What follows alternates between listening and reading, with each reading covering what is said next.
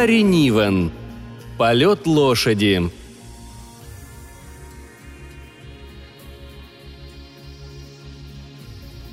Шел 750-й до атомный или 3200 год нашей эры. Примерно. Ханвилл Свец шагнул наружу из кабины линейного перемещения и осмотрелся. Для Светца атомной бомбе было 1100 лет, а лошадей на Земле уже тысячу лет как не водилось.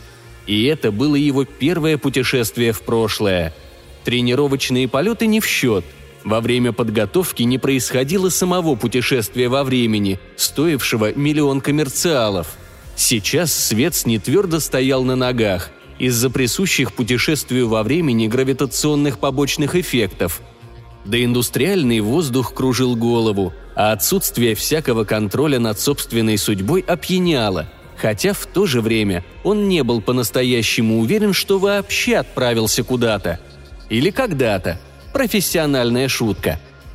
Он не стал брать с собой анестетическое ружье. Вероятность наткнуться на лошадь сразу же после прилета была довольно мала – Какого размера может быть эта лошадь и где, собственно, ее искать? Иногда остается только удивляться, чем приходится довольствоваться институту в своих изысканиях.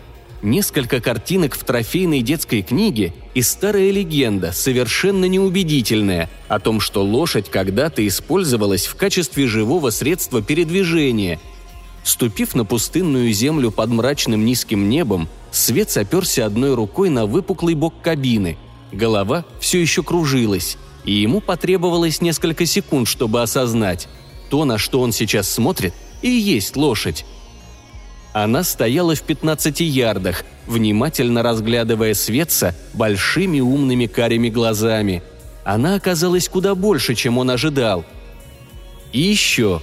Лошадь на картинке в книге была с коричневой лоснящейся шкурой и короткой гривой, а стоящее перед Светцем животное – было чисто белым, и грива у него была густая и струилась, словно длинные волосы женщины.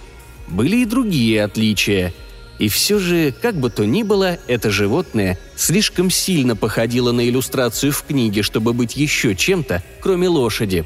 Светцу казалось, что лошадь, в свою очередь, наблюдает за ним, ожидая, пока он осознает происходящее.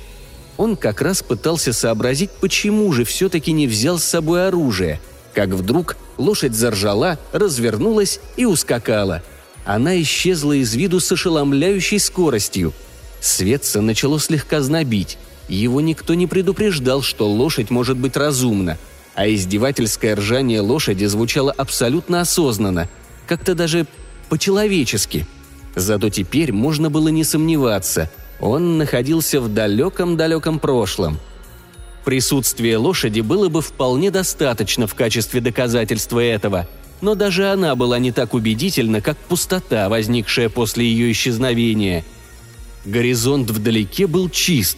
Там не громоздились друг на друга многоэтажные небоскребы. На небе не было инверсионных царапин самолетов. Мир состоял из деревьев, цветов и заливных лугов, и в нем совершенно не было людей. А тишина какая! как будто свет заглох. Ржание лошади – единственный звук, который он услышал со времени своего прибытия сюда. В 1100-м постатомном году такой тишины нельзя было найти ни в одном уголке Земли. Прислушиваясь и оглядываясь, Свец наконец окончательно убедился, что попал на Британские острова до начала цивилизации. Да, это произошло. Он переместился во времени – Кабина линейного перемещения была частью машины времени, которая, собственно, и совершала перелет. В ней был запас воздуха, которым дышал свет, пока путешествовал сквозь столетия. А здесь еще не наступил рассвет цивилизации. Воздух еще не был загрязнен продуктами распада и горения угля, углеводорода, табака, дерева и всего остального. В нем было полно кислорода – Свец в панике спрятался от этого непонятного и пугающего мира далекого прошлого в свою кабину, хотя и оставил дверь наружу открытой. Здесь он чувствовал себя лучше. Снаружи была незнакомая ему планета, которая в силу своей неизведанности таила массу опасностей. Внутри все было как в подготовительной миссии. Свец провел сотни часов в детальном симуляторе этой кабины, где компьютер крутил циферки на мониторе.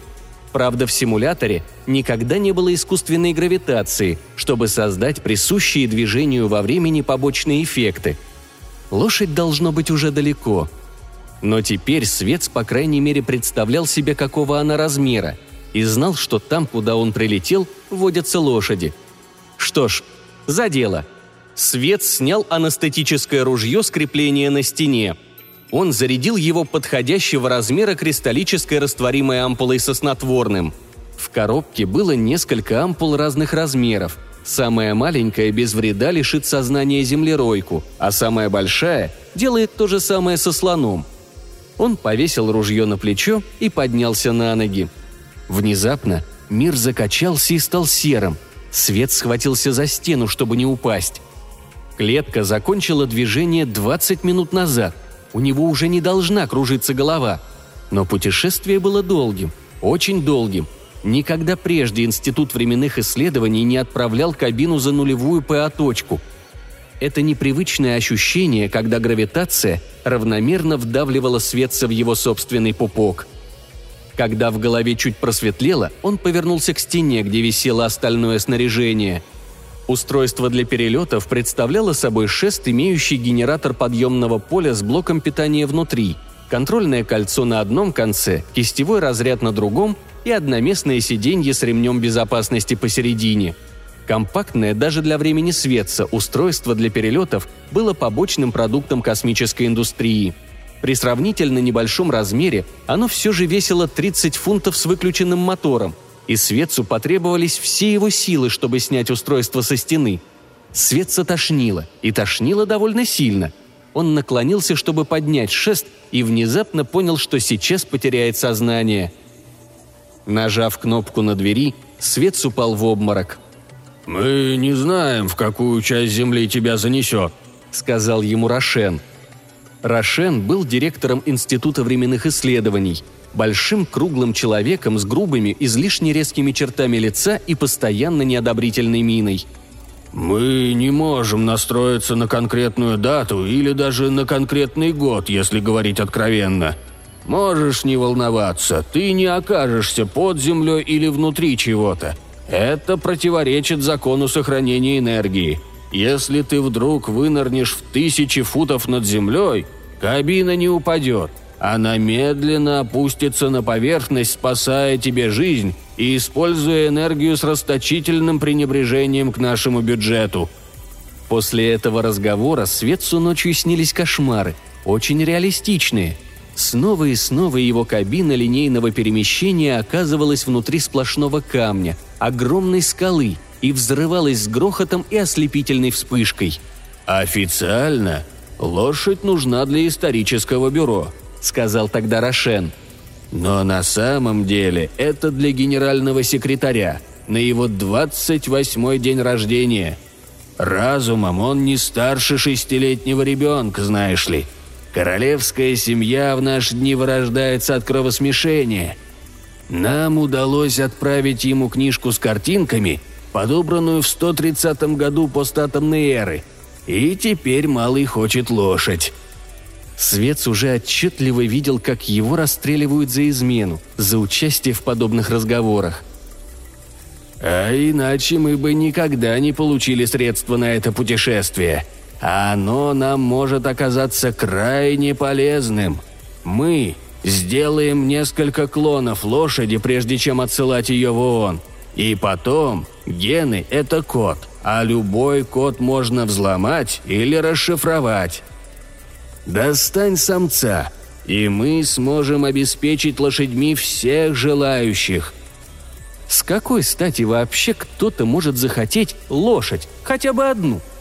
Свец изучил компьютерную копию книжки с картинками, которую какой-то путешественник вытащил из разрушенного тысячу лет назад дома.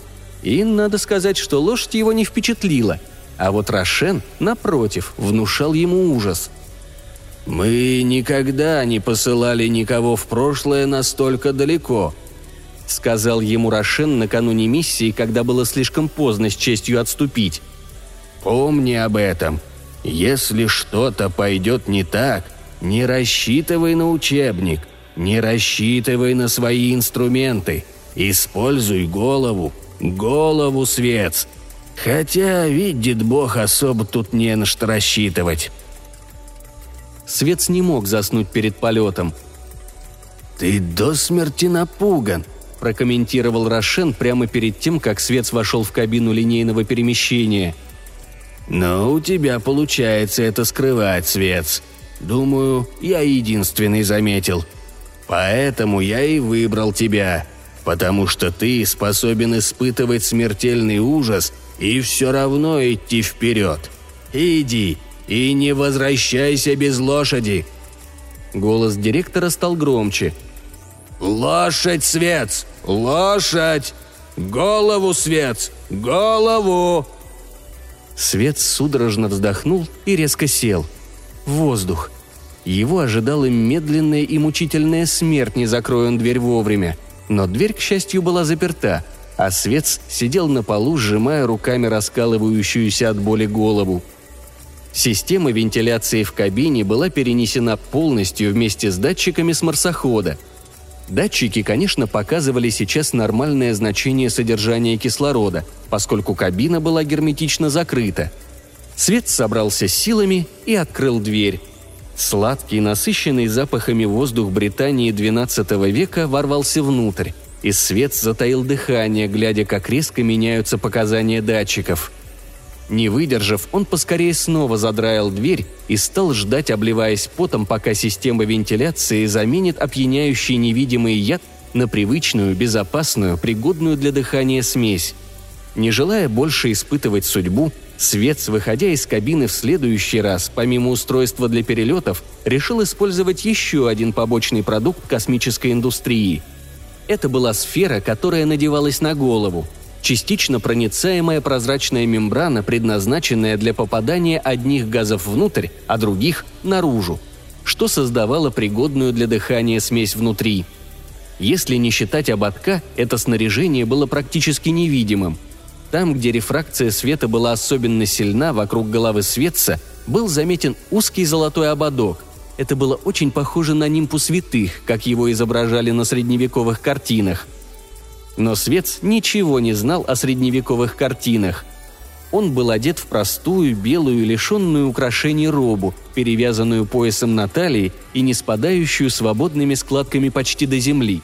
В институте полагали, что подобное облачение с наименьшей вероятностью нарушит какое-нибудь сексуальное или нравственное табу. На поясе у него свободно болтался профессиональный набор – устройство для поддержания температуры и давления – мешочек с корундумом, маленькие пузырьки химреагентов для покраски. Свет не мог сдержать обиды и недовольства. Почему он не может дышать чистым воздухом собственного прошлого? Воздух в кабине был воздухом времени Светца, и он почти на 4% состоял из углекислого газа. В воздухе же 750-го до атомного года углекислого газа была едва одна десятая – Современный светцу человек был совсем другим животным, нежели тот, что жил в этом времени. Ему не нужно было много воздуха. Он уничтожил почти все зеленые леса на Земле и сжег почти все имеющееся природное топливо. Индустриальная цивилизация означает горение, а горение значит углекислый газ, накапливающийся в атмосфере во много раз быстрее, чем зеленые растения могут преобразовать его назад в кислород – Свец был продуктом двухтысячелетней адаптации человека к воздуху, богатому СО2. Ему нужна была определенная концентрация двуокиси углерода, чтобы иннервировать вегетативные нервы в лимфатических узлах левой подмышки. Здесь этой концентрации не было. Свец потерял сознание, потому что практически не мог дышать.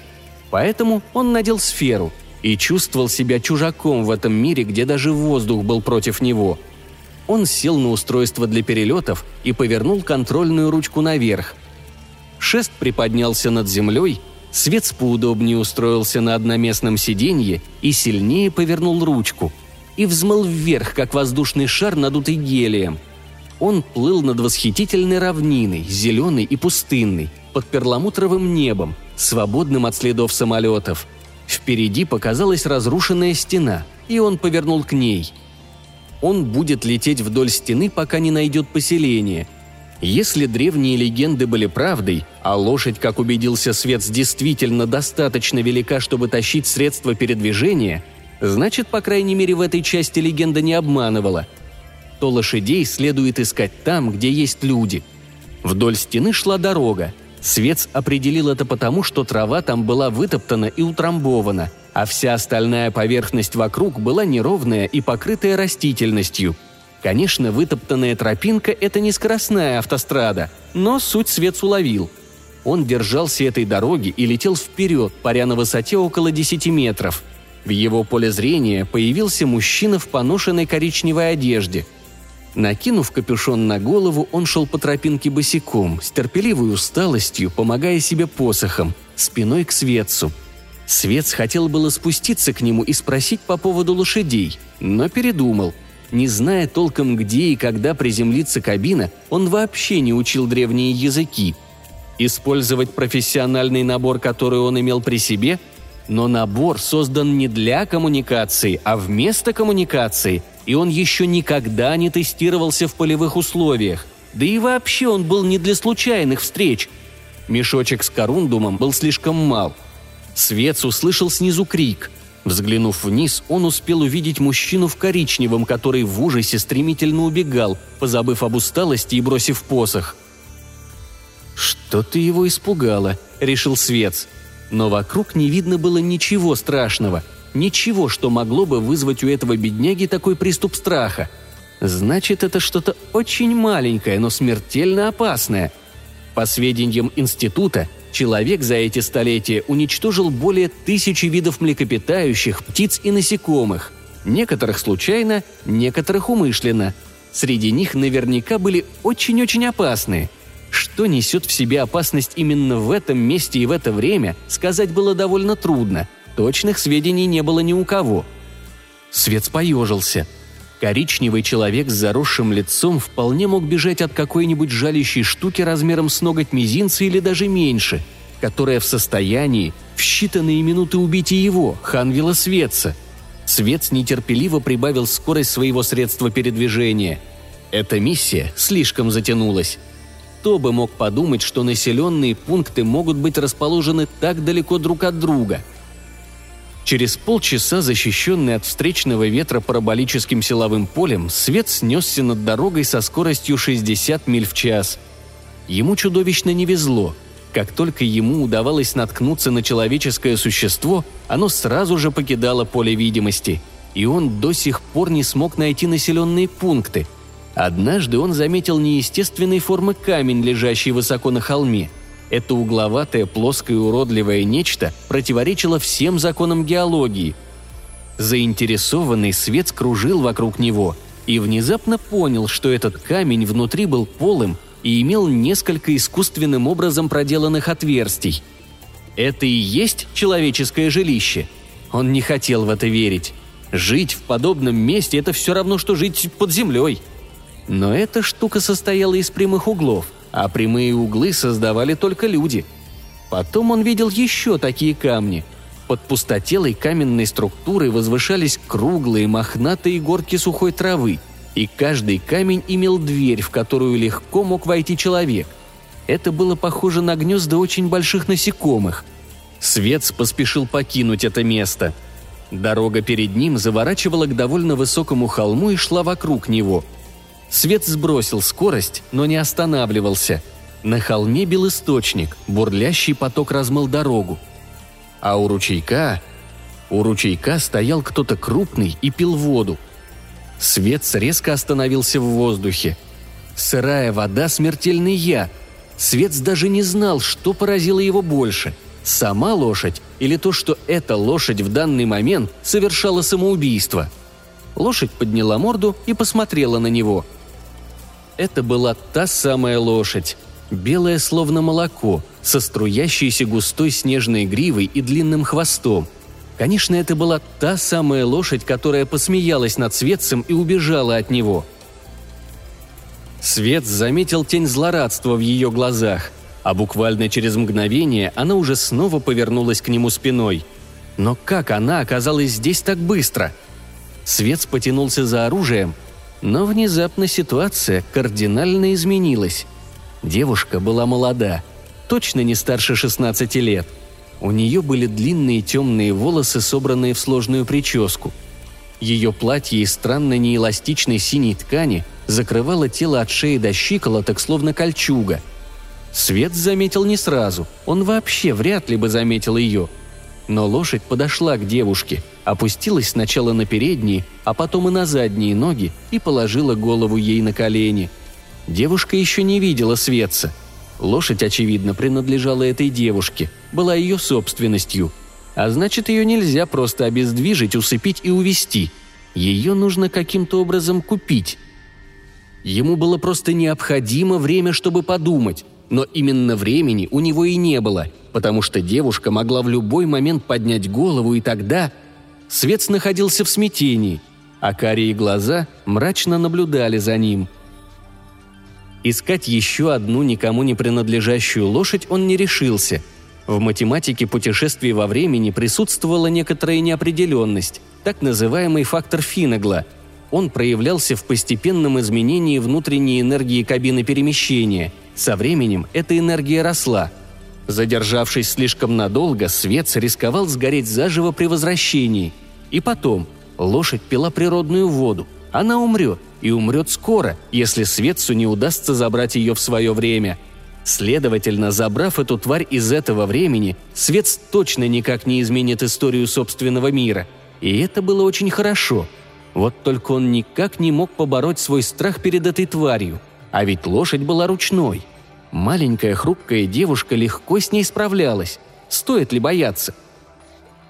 Однако эта лошадь имела довольно угрожающего вида естественное оружие, о котором в предательской книжке Рошена даже не упоминалось – Свец предположил, что последующие поколения в плановом порядке удаляли лошадям этот отросток еще в детстве, до того, как животные достигали взрослых размеров и начинали представлять собой реальную опасность. Да, надо было прийти на пару столетий попозже. А еще то, как она смотрела ему в глаза. Лошадь ненавидела Светца и знала, что он ее боится. Может быть, выстрелить из укрытия? Нет, девушка будет волноваться, если ее любимец упадет без всякой видимой причины. Она не сможет сконцентрироваться на том, что Свет будет пытаться ей сказать. Так что придется работать прямо так, на глазах у злобного и ненавидящего зверя. Если девушка не сможет удержать лошадь или если та потеряет доверие к ней. Что ж, Свет не сомневался, что лошадь убьет его. Лошадь подняла взгляд, когда Свет начал приближаться, но больше не пошевелилась. Теперь девушка тоже видела Светца, и глаза ее округлились в изумлении. Она произнесла что-то похожее на вопрос. Свец улыбнулся и приблизился еще. Он был примерно в футе над землей и плыл очень медленно. Верхом на этом удивительном даже для его мироустройстве для полета он выглядел чертовски впечатляюще и знал это. Девушка не улыбнулась в ответ – она настороженно смотрела на него и вскочила на ноги, когда свет оказался в нескольких ярдах от нее. Он остановил шест и дал ему опуститься. Успокаивающе улыбаясь, он вынул устройство для поддержания тепла и давления из мешочка. Он старался двигаться плавно и осторожно, чтобы не спугнуть ее. Девушка явно была готова сбежать в любую секунду – Обменный набор включал в себя мешочек с корундумом алюминий-2О3, несколько пузырьков с добавочными реагентами и устройство для поддержания тепла и давления. Свец насыпал корундум в специальное отделение, добавил щепотку оксида хрома и надавил на поршень. Цилиндр сразу нагрелся.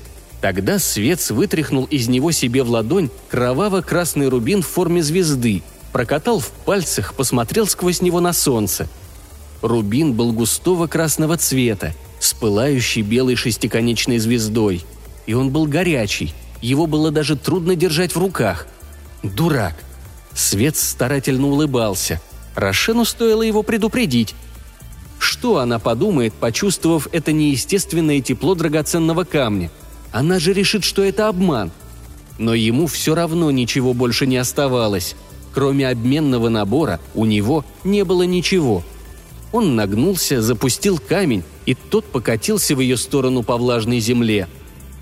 Она подняла его одной рукой, Второй рукой она все еще обнимала шею лошади, словно успокаивая животное. Свет заметил кольца желтого металла вокруг ее запястья, а еще он заметил грязь. Девушка высоко подняла драгоценный камень, посмотрела в его глубокое красное пламя. «Ух!» – выдохнула она и улыбнулась Светцу с удивлением и радостью. Свет улыбнулся в ответ, подошел на два шага ближе и запустил в ее сторону желтый сапфир. По какой причине он дважды случайно наткнулся именно на эту лошадь, одну и ту же, Свец так и не понял. Он даже не понял, было ли это случайностью. Но зато он вскоре понял, как лошадь смогла очутиться здесь раньше его самого. Он дал девушке три драгоценных камня и держал в руке еще три, пытаясь заманить ее на устройство для полетов. Она покачала головой. Нет, она не пойдет. Вместо этого она оседлала животное. Они с лошадью ждали следующего шага Светца. Свет сдался. Вообще-то он ожидал, что лошадь последует за девушкой, пока та будет лететь впереди вместе с ним. Но в конце концов, ничего страшного не произойдет, если девушка последует за ним верхом на лошади. Лошадь скакала чуть в стороне и слегка позади от устройства для перелетов Светца – Казалось, она совсем не чувствует веса девушки. Да из чего бы? Ее вывели специально для этой задачи. Свет постепенно увеличивал скорость, чтобы выяснить, как быстро лошадь может двигаться. Он летел все быстрее и быстрее. Должен же быть у лошади предел сил и скорости. На скорости 80 миль в час он сдался – Девушка почти лежала на спине животного, обнимая его за шею, уткнувшись лицом в гриву, чтобы укрыться от ветра и солнца. А лошадь? Лошадь продолжала скакать, бросая вызов Светцу и поглядывая на него с нескрываемым злорадством. Как описать ее движение? Свец никогда не видел балета. Он много раз видел двигающиеся механизмы. Но здесь было совсем другое. Единственное сравнение, которое пришло ему в голову – это мужчина и женщина, занимающиеся любовью. Плавные, ровные, ритмичные движения, абсолютная целеустремленность, движение ради удовольствия от движения. Полет лошади повергал в ужас своей красотой и совершенством. Свец не знал, как называется этот полет. Вероятно, название для него исчезло с лица земли вместе с самой лошадью – Лошадь не устала и готова была скакать дальше, но девушка слегка дернула ее за гриву и остановилась. Свец отдал девушке драгоценные камни, которые держал в руках, а потом быстренько сделал еще четыре и дал ей один из них. Глаза у нее слезились от ветра. Она вытирала слезы и улыбалась, беря камни. Почему она улыбалась, радуясь камням или испытывая удовольствие от поездки – Совершенно без сил, тяжело дыша, она прислонилась спиной к теплому вздымающемуся боку отдыхающего животного. Рукой она безостановочно и ласково теребила серебряную гриву лошади, а та не сводила со светца настороженных и недоброжелательных корих глаз.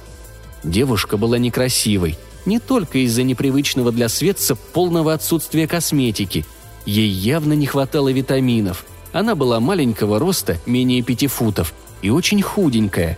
Детские болезни оставили некрасивые отметины и шрамы на ее лице, но сейчас, когда она трепетно касалась пальцами драгоценных камней из корундума, ее невыразительное лицо светило счастьем, и это делало ее почти красавицей. По крайней мере, вполне привлекательной. Когда она чуть-чуть отдохнула, они продолжили путь. У Светца почти не осталось корундума к тому времени, как они добрались до кабины линейных перелетов – и тут начались проблемы. Девушки явно внушали некое благоговение драгоценные камни Светца, да и сам Свец. Возможно, ее впечатлил его внушительный рост и способность летать. А вот кабина ее напугала, и Свец не мог ее за это винить. Та сторона кабины, где была дверь, представляла собой просто бесшовное сферическое зеркало, и в ней не было ничего пугающего. Но противоположная сторона – она выглядела так, что человек просто не мог уместить все это в сознании. У Светцу самого в горле пересохло от страха, когда он впервые увидел машину времени в действии. Конечно, Свет смог просто купить у девушки лошадь, выстрелить в животное снотворным и засунуть внутрь, зацепив за устройство для перелетов. Но было бы куда легче, если... Попытаться стоило – Свец использовал по назначению оставшийся корундум и вошел в кабину, оставляя за собой дорожку разноцветных сверкающих бусин. Его беспокоило, что устройство для создания тепла и давления не делало огранку.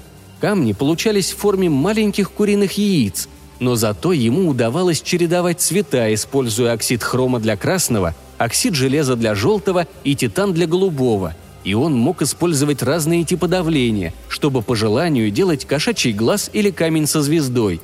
И теперь за ним тянулась дорожка из маленьких камешков – красных, желтых и синих. И девушка пошла по этой дорожке, замирая от страха, но не в силах устоять перед искушением. Передник у нее был полон камней. Она шла прямо в кабину, и лошадь шла за ней – Войдя внутрь, девушка, широко раскрыв глаза, уставилась с вожделением на четыре камня в руке Светца. По одному каждого цвета – красного, желтого, светло-синего и черного – самых больших, что он мог сделать. Свец указал на лошадь, потом на камни.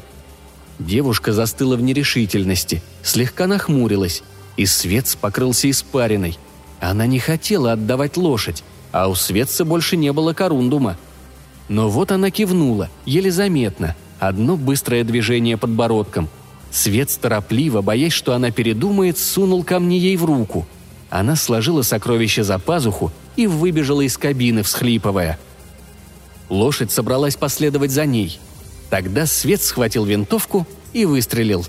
На шее животного выступила капля крови.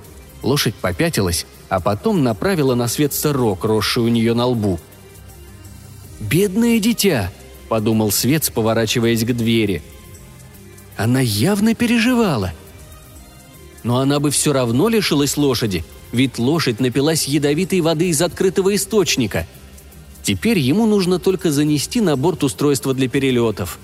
Краем глаза он уловил движение. Иногда одна маленькая ошибка может стоить тебе жизни. Свет совершил ошибку – он не убедился в том, что снотворное подействовало и что лошадь не представляет собой опасности. Он только предположил, что все так должно быть, но на самом деле все было иначе. Это чудовище вовсе не собиралось падать без движения и засыпать. Оно собиралось проткнуть его, как коктейльную креветку. Светцу удалось все же нажать кнопку, закрывающую дверь, и увернуться от удара. Изысканный острый спиральный рог со страшной силой ударил в закрывающуюся дверь. Животное белой молнией металось по кабине линейных перелетов, и Свец с трудом уворачивался от него, спасая свою жизнь. Острие рога прошло буквально в паре сантиметров от Светца. Оно воткнулось в приборную доску рядом с ним, прошив насквозь пластиковую панель и провода под ней. Вокруг все искрилось, гремело и падало. Лошадь снова тщательно прицелилась ужасным рогом на своем лбу, и Свец в панике сделал единственное, что пришло ему в голову – нажал рычаг возвращения домой. Оказавшись в невесомости, лошадь издала громкий отчаянный вопль. Рог, до этого направленный Светцу в пупок, со свистом пронесся около его уха и разорвал дыхательную сферу. Пару секунд спустя вернулась гравитация, но это была особая гравитация, которая возникала в клетке во время движения сквозь время. Светца с лошадью сдавила и прижала к мягким стенам. Свет облегченно вздохнул – и тут же вздохнул еще раз с недоверием принюхиваясь. Запах. Запах был сильный и странный. Ничего подобного Светцу прежде нюхать не доводилось. Чудовищный рог животного, должно быть, испортил систему вентиляции. И теперь, вероятнее всего, он дышал ядом. Если кабина не вернется вовремя... А вернется ли она вообще? Он же может улететь куда угодно, в любой временной континуум – после того, как рог цвета слоновой кости разорвал все эти перепутанные провода. Машина может прилететь даже в конец времени, где черные инфрасолнца уже не в состоянии давать достаточно тепла для поддержания жизни. А может быть его свет со времени уже не существует. Он ведь оставил там, в прошлом, устройство для перелетов. Его найдут и... Как его используют? Что сделают с этим непонятным для них сооружением, с контрольным рычагом на одном конце, рассеянным статическим разрядом с другой и сиденьем посередине? Возможно, та девушка попробует им воспользоваться. Он отлично представлял себе ее летящей в ночном небе в свете полной луны. Не изменит ли это ход истории? Лошадь была на грани обморока или апоплептического удара. Бока у нее ходили ходуном, глаза бешено вращались. Вероятно, тело было в воздухе, богатым углекислым газом, хотя это мог действовать и яд, которого лошадь напилась из ручья. Когда гравитация выключилась снова, свет столкнулся с лошадью в свободном полете, и она сделала слабую попытку боднуть его. А потом притяжение вернулось, и свет, уже готовый к этому, приземлился на ноги. Кто-то уже открывал дверь снаружи. Свет преодолел расстояние до двери одним прыжком – Лошадь преследовала его, ревя от ярости и явно горя желанием убивать. Она ворвалась в центр управления института, подбросив в воздух двух попавшихся ей навстречу сотрудников. «Ее не берет снотворное!» – закричал Свет через плечо. Здесь, среди столов и подсвеченных экранов, лошадь была ограничена в маневрах, и она наверняка опьянела от гипервентиляции. Она продолжала беспорядочно метаться, натыкаясь на столы и людей и громя все вокруг – Свет старался держаться как можно дальше от грозного рога и вообще от лошади, а вокруг началась настоящая паника. «Без мы бы не справились», — намного позже сказал ему Рошен. «Твоя долбаная лошадь навела ужас на весь центр, а потом она вдруг стала совершенно ручной, подошла к этой Зире, это, кажется, какой-то интерн, и спокойно дала ей увести себя. «Вы успели в больницу вовремя? Ее удалось спасти?» Рошен угрюмо кивнул. Угрюмым он был всегда. Это выражение его лица было прекрасной маскировкой его истинных эмоций. «Мы нашли в крови животного 50 неизвестных бактерий. Тем не менее, она совсем не выглядит больной. Она выглядит абсолютно здоровой, как... Здоровой, как... Она должно быть нереально вынослива. И нам удалось сохранить не только лошадь, но и большинство бактерий для зоопарка. Свет сидел на больничной кровати, согнув руку в локте и приподняв ее. Ему должны были сделать диагностику, ведь была вероятность, что в нем тоже обнаружат эти давно вымершие бактерии. Он поерзал, пытаясь принять более удобную позу, не пошевелив при этом рукой, и спросил – вы выяснили, какое снотворное на нее действует?» «Нет, прости, Свец. Мы до сих пор не можем понять, почему наши средства не работают. У этой долбанной лошади просто иммунитет к любым транквилизаторам. И да, кстати, продолжал Рошен, с твоей системой вентиляции ничего не случилось. Это был запах лошади. Вот как? Жаль, что я этого не знал. Я ведь думал, что умираю». «Он сводит с ума и интернов, этот запах. И мы теперь никак не можем избавиться от него в центре. Там все пропахло».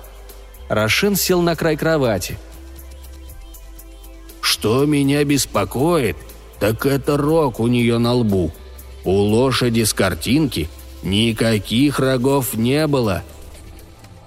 «Нет, сэр», Значит, это другой вид, другое животное. Это не лошадь, Свец. Придется отправить тебя назад, и это уничтожит наш бюджет, Свец. Я не согласен, сэр. Не будь таким, мать твою, учтивым. Не будьте таким, мать вашу, идиотом, сэр! Свец абсолютно не собирался возвращаться за другой лошадью – Наверняка люди просто отрезали этот рог, пока животное было еще щенком. И это вполне объяснимо. Почему нет? Мы все видели, как опасен этот рог. Слишком опасен для домашнего животного. Тогда почему у нашей лошади есть рог? Э, я именно поэтому подумал, что она дикая, когда впервые увидел. Видимо, они начали отрезать рога позже – Рошен кивнул с угрюмым удовлетворением. «Вообще-то я тоже так подумал. Наша проблема в том, что генеральный секретарь, конечно, дурак дураком, но все же у него хватит ума, чтобы заметить, что у этой лошади есть рог, а у лошади из книги его нет. И он обвинит меня в обмане или подлоге, или в чем-то еще». «Ммм...» Свец не очень понимал, чего от него, собственно, ждут – Мне придется ампутировать рог». «Кто-нибудь обязательно заметит шрам», — возразил Свец. «Проклятье, ты прав. У меня есть враги в правлении. Они будут только рады обвинить меня в том, что я изуродовал зверушку генерального секретаря». Рошен уставился на Светца. «У тебя есть идея получше? Я готов ее с удовольствием выслушать». Свец готов был дать себе пощечину. Кто его за язык тянул? Но его яростная прекрасная лошадь с обрубленным смертоносным рогом – эта картина показалась ему отталкивающей. Поэтому он и поддался импульсу и вступил в спор. Но что же можно еще придумать? И вдруг Светца осенило. «Поменяйте картинку! Картинку в книге, а не лошадь! В компьютере должна остаться очень точная копия книги, но каждая лошадь в этой книге должна иметь рог. Используйте компьютер института, а потом удалите все остальные данные». Мрачно и задумчиво Рошен произнес. «Хм, это может сработать. Я знаю кое-кого, кто может заменить картинки». Он посмотрел на Светца из-под кустистых черных бровей – «Я думаю, ты понимаешь, что тебе придется держать рот на замке». «Да, сэр». «Не забудь». Рашен поднялся. «Когда закончишь с диагностикой, то уходишь в четырехнедельный отпуск». «Я посылаю тебя за одним из этих», — сказал ему Рошен четыре недели спустя и открыл бестиарий — мы подобрали книгу в городском парке где-то в десятом постатомном. Отвлекли ребенка, которому она принадлежала, корундумным яйцом. Свет изучил картинку. «Но это же уродство! Настоящее уродство! Это что, для равновесия? Лошадь была настолько прекрасна, что вам нужен один из таких уродов, иначе во Вселенной нарушится баланс?» Рошен с болью закрыл глаза. «Просто достань нам монстра Гила. Генеральный секретарь хочет монстра Гила. А какого он размера? Они оба посмотрели на иллюстрацию. Точно определить размер чудовища было нельзя. Судя по тому, как он выглядит, нам стоит использовать большую кабину линейных перелетов, только заметил Рошен. В этот раз свет свернулся просто чудом.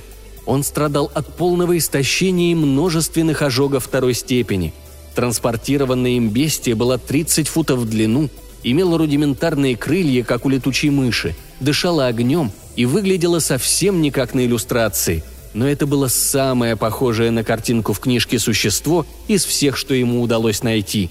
Генеральный секретарь был в полном восторге –